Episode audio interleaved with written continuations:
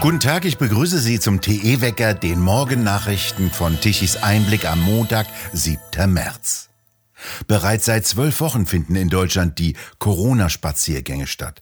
So gingen auch am vergangenen Samstag wieder Zehntausende gegen Impfpflicht und restriktive Corona-Politik der Bundesregierung auf die Straßen.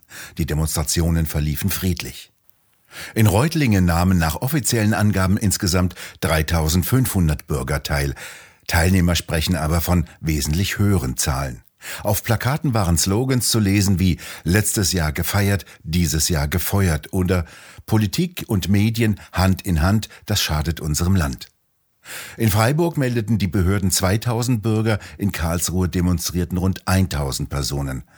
Auch in Bayern ist der Protest weiterhin stark.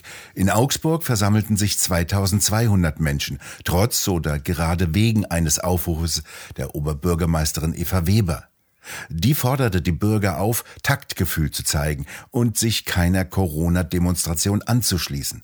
Sie schrieb, sie sei schockiert und fassungslos, wie Menschen hier in Deutschland gegen eine angebliche Diktatur demonstrierten. Das verhöhne die Menschen, die gerade schrecklich unter dem Krieg litten. In Chemnitz kamen nach Polizeiangaben rund 1500 Personen zusammen. In Osnabrück versammelten sich 700 Teilnehmer unter dem Motto für den freien Impfentscheid. Geimpft trifft ungeimpft, alle sind willkommen. In Düsseldorf sollen 2000 Personen zusammengekommen sein und auch in Frankfurt wurde wieder demonstriert. Augenzeugen berichteten Tichys Einblick, dass mindestens 6000 Teilnehmer dabei gewesen seien. Im Internet wurde schon am vergangenen Montag zu so vielen Spaziergängen aufgerufen wie nie zuvor. In knapp zwei Wochen soll über eine Änderung des sogenannten Infektionsschutzgesetzes entschieden werden. Es wurden mehrere Gesetzentwürfe zu einer Impfpflicht eingebracht. Ab dem 15. März soll außerdem eine sogenannte medizinische Impfpflicht gelten. Es stehen also entscheidende Wochen an und das dürfte den Protesten noch einmal Auftrieb verleihen. Bundesfinanzminister Lindner will die sagenhafte Summe von rund 200 Milliarden Euro für einen sogenannten klimafreundlichen Umbau des Landes bis 2026 bereitstellen. Das hat er am Sonntagabend in einem Fernsehgespräch gesagt. Mit dem vielen Geld soll das Land mit Elektroladesäulen bestückt, soll Wasserstofferzeugung bezahlt werden und soll der Strompreis reduziert werden. Immerhin hat Lindner damit mal wieder eine Schlagzeile geschafft. In der Ukraine greifen die russischen Truppen offenbar verstärkt die Bevölkerung in Großstädten an und hinterlassen eine Spur der Verwüstung. Russlands Präsident Putin hat am Sonntag erneut erklärt, dass der Krieg so lange andauern werde, bis die Ukraine seine Forderungen erfülle und den Widerstand einstelle. Die Ukraine müsse sich entmilitarisieren, wie er sagte. Sein Ziel sei es, die derzeitige Regierung abzusetzen. In einem Telefongespräch mit dem türkischen Präsidenten Erdogan wiederholte Putin laut einer Erklärung des Kremls seine Behauptung, dass die spezielle Militäroperation nach Plan verlaufe.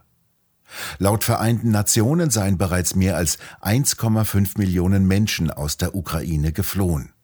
Bei Protesten in Russland gegen den Krieg sind nach Angaben von Menschenrechtlern mehr als 4400 Menschen festgenommen worden. In zahlreichen Städten gingen die Menschen trotz angedrohter Strafen auf die Straßen.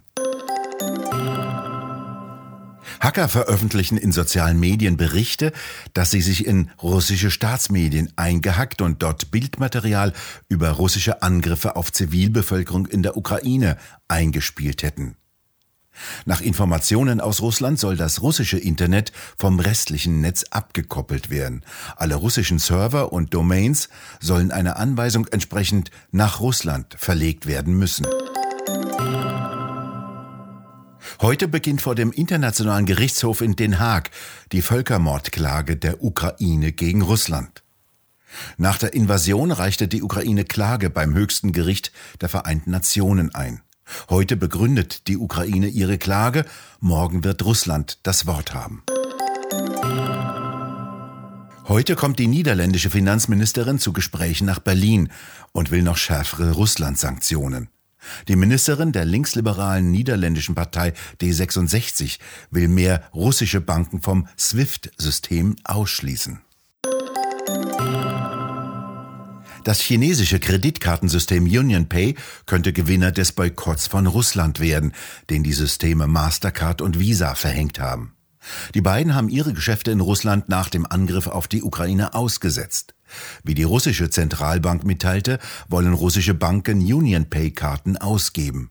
Dieses System sei bereits in über 180 Ländern verfügbar.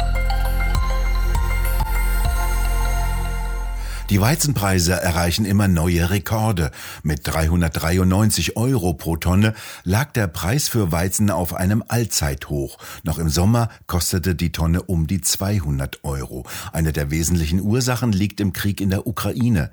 Sie gilt als eine der wesentlichen Kornkammern der Welt, zählt mit zu den größten Weizen- und Maisproduzenten und zu den weltweit wichtigsten Agrarexporteuren. Im März müsste dort mit der Frühjahrsbestellung die entscheidende Arbeit auf dem Acker beginnen. Jetzt müssten die landwirtschaftlichen Betriebe die Aussaat vorbereiten und Dünger ausbringen. Doch die Mitarbeiter der großen landwirtschaftlichen Betriebe arbeiten nicht mehr in ihren Betrieben, sondern kämpfen gegen die russischen Invasoren. Diesel wird an die Armee abgegeben, die Traktoren haben keinen Treibstoff. Die landwirtschaftlichen Flächen werden derzeit von Panzern durchpflügt und zerstört. Tote liegen herum. Derweil wartet Ägypten dringend auf eine Schiffsladung mit Getreide, doch die Häfen in der Ukraine sind vermint. Schiffe im Schwarzen Meer können nicht mehr fahren. Fehlende Weizenexporte aus der Ukraine werden vor allem nordafrikanische Länder treffen, die drei Viertel ihres Bedarfs importieren müssen, einen Großteil aus der Ukraine. Und der größte Hohn, der ist ja längst vergessen. Wir sollten uns um 19 Uhr auf die Balkone stellen, um zu singen und den Helden der Pandemie zu applaudieren. Im Nachhinein fasst man das nicht mehr, wie man auf diesen Irrsinn kommen konnte. Die Helden brauchen keinen Applaus, sondern Kohle, sagte mir ein Pfleger. Heute hat er weniger im Portemonnaie als vorher. Die galoppieren galoppierende Inflation frisst alles auf, weil die Politik aufs falsche Pferd setzte. Anders als Schweden, Texas, Florida oder manche ehemalige Ostblockstaat. Jetzt bleibt nur noch die Panik, damit niemand diese Fehler bemerkt und jemanden zur Rechenschaft fordert. Das ist Peter Hahne. Er schreibt dies in seinem neuen Buch Das Maß ist voll. Es ist gerade frisch erschienen und steht bereits auf Platz 1 der aktuellen Sachbuch-Bestsellerliste. Sie können es ganz einfach im Onlineshop auf der Webseite von Tichys Einblick unter www.tichiseinblick.shop bestellen. Das Wetter ändert sich heute und morgen kaum. Es bleibt unter dem Einfluss des stabilen Hochdruckgebietes weiterhin sonnig und trocken. Am Morgen kommt es gebietsweise zu Wolken oder Hochnebel. Der löst sich bis mittags auf, es wird überall sonnig. Allerdings bleibt es auch tagsüber weiterhin sehr kalt. Von leichten Minustemperaturen nachts steigen die Temperaturen bis höchstens 8 Grad tagsüber an.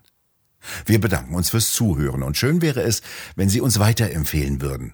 Weitere aktuelle Nachrichten lesen Sie regelmäßig auf der Webseite tichiseinblick.de.